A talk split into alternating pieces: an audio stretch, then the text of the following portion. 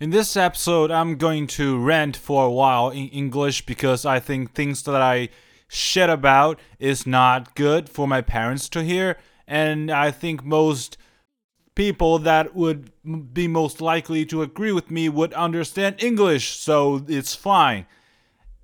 So here we go.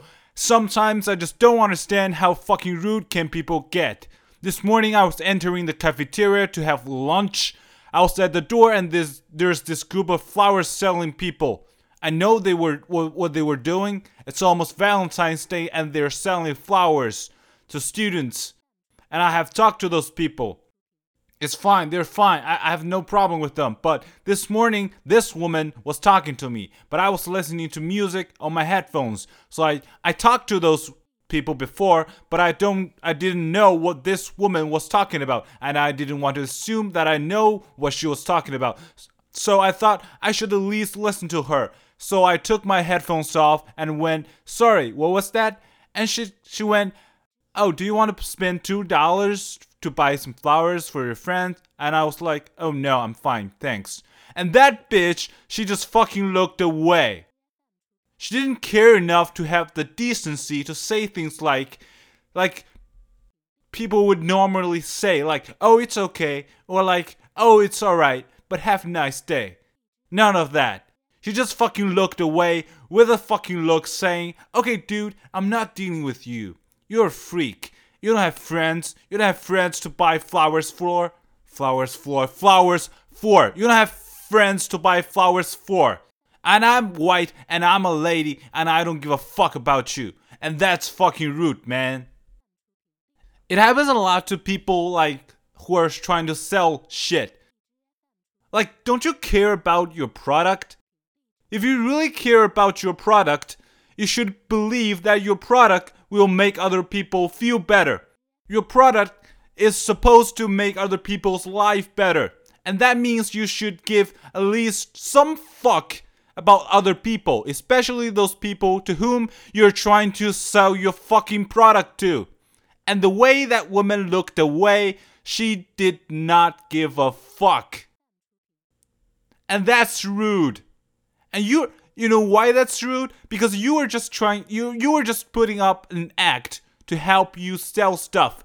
And in that in that articulate art of your act of yours, you made me think that you gave a fuck. And that made me want to be polite to you, be nice to you, and I took my fucking headphones off to show you my respect, try to be polite. And you noticing that the sale was not going to happen to you, and you just fucking looked away, and that's gross. Fuck you, lady. And this morning, in the cafeteria, everybody was having their own conversations, talking quietly, And this is like Sunday morning, okay? Everybody partied somewhat last night. Everybody has work to do today. And people are talking. So Sunday morning talks are very important. Saturday night was messed up. Sunday morning never existed. People woke up at 11, 12 o'clock and people are having a fucking conversation. People are busy, but they're having a conversation. So Sunday morning conversations are super important. And some group of people, some a cappella group saying motherfuckers, just suddenly started saying some kind of shit in a public place, in a cafeteria. And that's just weird. That's weird because do people in a cappella, a cappella, oh fuck, I hate this name. Do people in a cappella groups ever know when to stop? Like, is it ever okay for me to tell a group of a cappella singers to just stop singing? Is that ever an option? If that is not an option, that is fucked up, man. That is gross. If I'm already having a bad day, okay, and it's just it just happened to be my fucking birthday. And somehow you got to know it. And you just started just standing in my face and start singing to me. And after you're done, everybody just have to clap for you. Like I've never seen a group of singers in a public fucking place that never got any applause. It's compulsory. It's almost like I have to clap for you. And I've never seen that assholes finishing singing and then there's just nothing? Like complete silence after people finish fucking singing. I would love to see that. Like, why are you singing? This is not about you. Even if you're singing because it's somebody else's birthday, it's their birthday. It has nothing to do with you. You're singing in a public place for somebody else's cause, and that's selfish. You're trying to make this day about you, and fuck you. And why do I have to uh, like all clap when a group of people just down singing in a public place? They do what they do. Who give us who gives a fuck, right? So today I just kept I just kept staring at every single one of them, like one, two, three, like you keep them in order and like like stare in the eyes of each and single one of them. I just keep giving them this like dirty looks that every one of them deserves, and I think that I made an impact. I have made my contribution to their fucking art, and I have affected at least some notes in those fucking songs. Fuckers. And women. Let's talk about fucking feminism. I don't think women are inferior in society to men. I think those women, those fucking feminists, are just getting paranoid and childish and fucking bitchy and petty about their fucking social status. Do you know what it feels like for a normal mi- for a normal guy to enter a party and all the girls, pretty girls, are just staring down into their phone and when you pass by and they're just looking up from their fucking phones up to you with their all like like face all lit up by some text other guys just sent to them. Do you know how fucking bad that feels? It never happens to it never happens to women. When a new girl enter a party no guy no not a group of guys would just keep staring at their fucking phones and look up from their phones to those women. No people will pay attention and people will ask girls to dance and do nice shit to them. And i know some of you must be judging me now like, oh man, you just look bad. You're ugly, and most good looking and confident and humorous men will get their attention too. I'm different because I'm ugly and I'm not confident and I'm not funny and I hate electronic music. But how the fuck, how the fuck are you different from the so called patriotic men that you hate who just say women should look good? Women should wear high heels, should lose weight, should get plastic fucking surgeries to be appreciated. How are you different from the things that you're claiming against? I don't think there's anything wrong with men and women's status now. It is just the way it has become. It is just the way it has been. It is just the way it fucking is. There are good things for both men and women in the society now. There are some women that could make men do anything just because she looks good. She makes men think if they do things for her and makes her happy, they will get to fuck her. So they do whatever the fuck she wants. Some people might say, oh yeah, but you're objectifying her, and that's bad. And let's just think about it. What's the thing that you think that makes man on a higher status? His fucking job, his money, his fucking status. But but don't you see like how women also demand their men to provide for the fucking family? Don't you see how much fucking pressure the society is putting on men to be fucking successful? Don't you see those women who repri- like reprimands their men for being not a real man? Have you not ever seen that kind of shit happening to men that you think that are just so fucking evil? I don't think there's anything wrong with men and women's status. It is just those fucking privileged women, they don't like their status quo now. So they're bitching about it. This might this following thing might sound horrible to you, but just please just think about it. Women who are really suppressed, those women who really have problem in their life, they would never think about rebellion, they would never think about liberation. And feminism was never even on the table. It's out of their world. Because it's fucking those patriotic shit are just fucking hard coded in their head. And that's affecting them. Those women are not saying anything. Because, because their mind is fucked. I'm not saying this is right, but this is just the way it is. It is always the fucking privileged, already privileged fucking woman, and they're just not happy with their current status. Already very good status, and they want something new, and that's all that is. They don't want anything better, they just want something new. Newer. And they think this new thing, the feminism, the woman's superiority shit, is going to be better. That's no different from when we think other people's lives are better, thinking things that I don't have must be better than things that I have. You're just being fucking paranoid and petty. Just admit it. Just fuck off, okay? We will, of course, we will play along with your fucking feminism fucking agenda. But please know this that we don't give a fuck. And so just don't fucking push it. While we are on the subject of feminism, let's talk more. Yesterday I saw a fucking poster about female orgasm. Why is it that women talk about female orgasm are always ugly? Is it because their partners just try less hard? Ha ha. And they just oversimplifies the shit and generalize it to, oh man, just don't care if we come. And they always say shit like, I have the right. I have the right to have orgasm during sex. You know what's wrong with that fucking statement? Because it sounds like it's our our fault. You know, it feels like we just have a full fucking dirty bag of fucking orgasms and we just wouldn't give you one cuz we're assholes.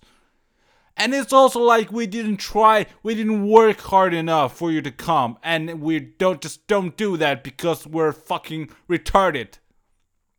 No, it is not your right to have orgasm. Okay? You know what it is? It is your responsibility to have orgasm. Orgasm is not something you just get. It is something you must work hard, both physically and mentally, to try to achieve. Women always bitch about how men always get to come, but they don't. Well, it is your own fucking fault. It is not our fault because because we have actually no fucking real control over your orgasm. A, man could be fucking the shit out of you and you could still have no orgasm. And it is really inhumane to ask a man to to fuck you like five times a day and come five times a day for you just to come once. It is inhumane. It is crazy.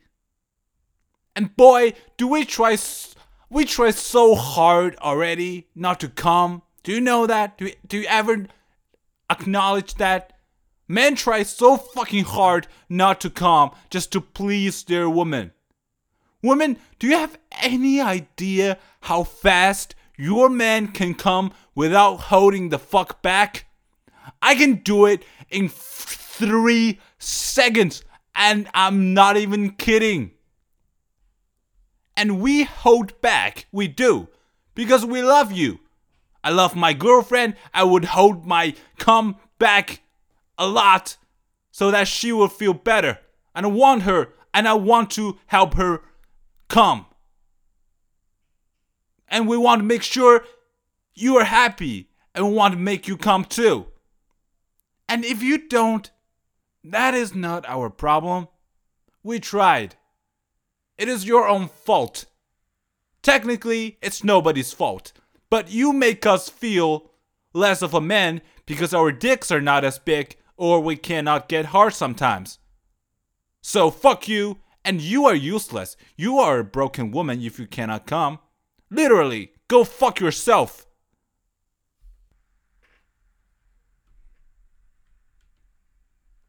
Two of my friends, well, technically not friends, just people who that I hang out with most now, just hooked up yesterday. That is a lonely feeling. That view that sucks. My life is sucking now. Do you know what that is? Like, do you know what do you know what what sucks most about like having friends that are like fucking each other? You know what that feels like? That feels like the the the the the the pure presence of myself is just a delayment to their next shack up.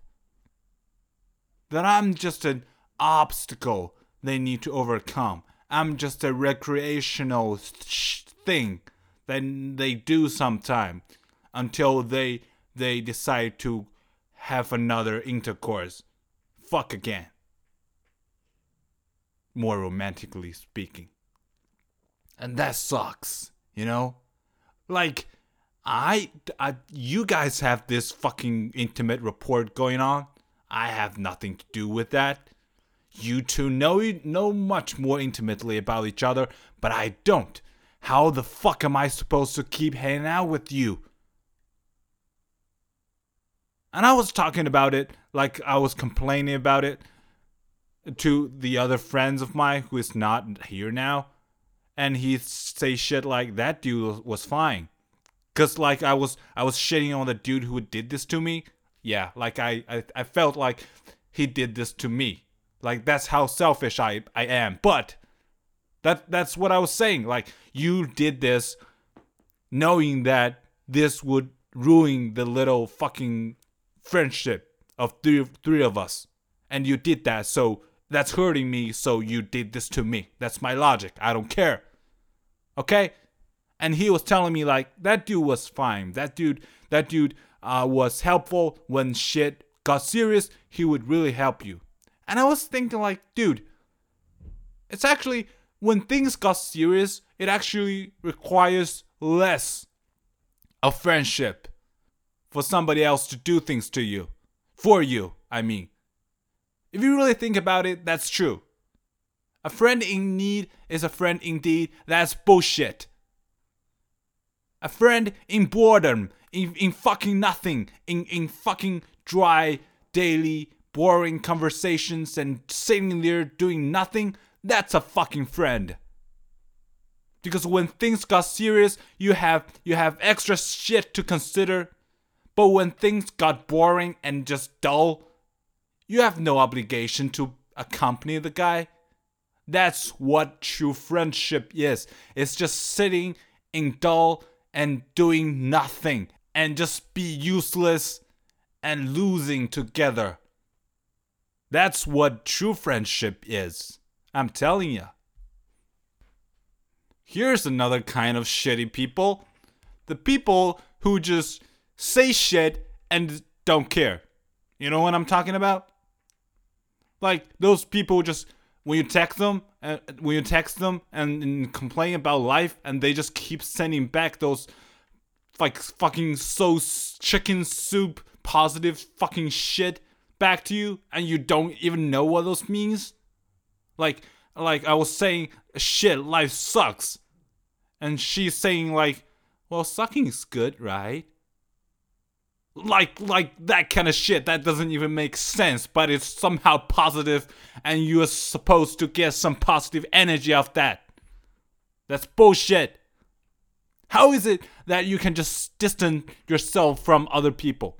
How do you do that? I don't get it. I don't like pretending and having other people know that i'm pretending because i believe people actually are smart enough to know that you are really pretending. They know what you're thinking, so I don't do that. It's too obvious. So I try not to pretend as much as I could. I try to be honest and I try to be nice to people.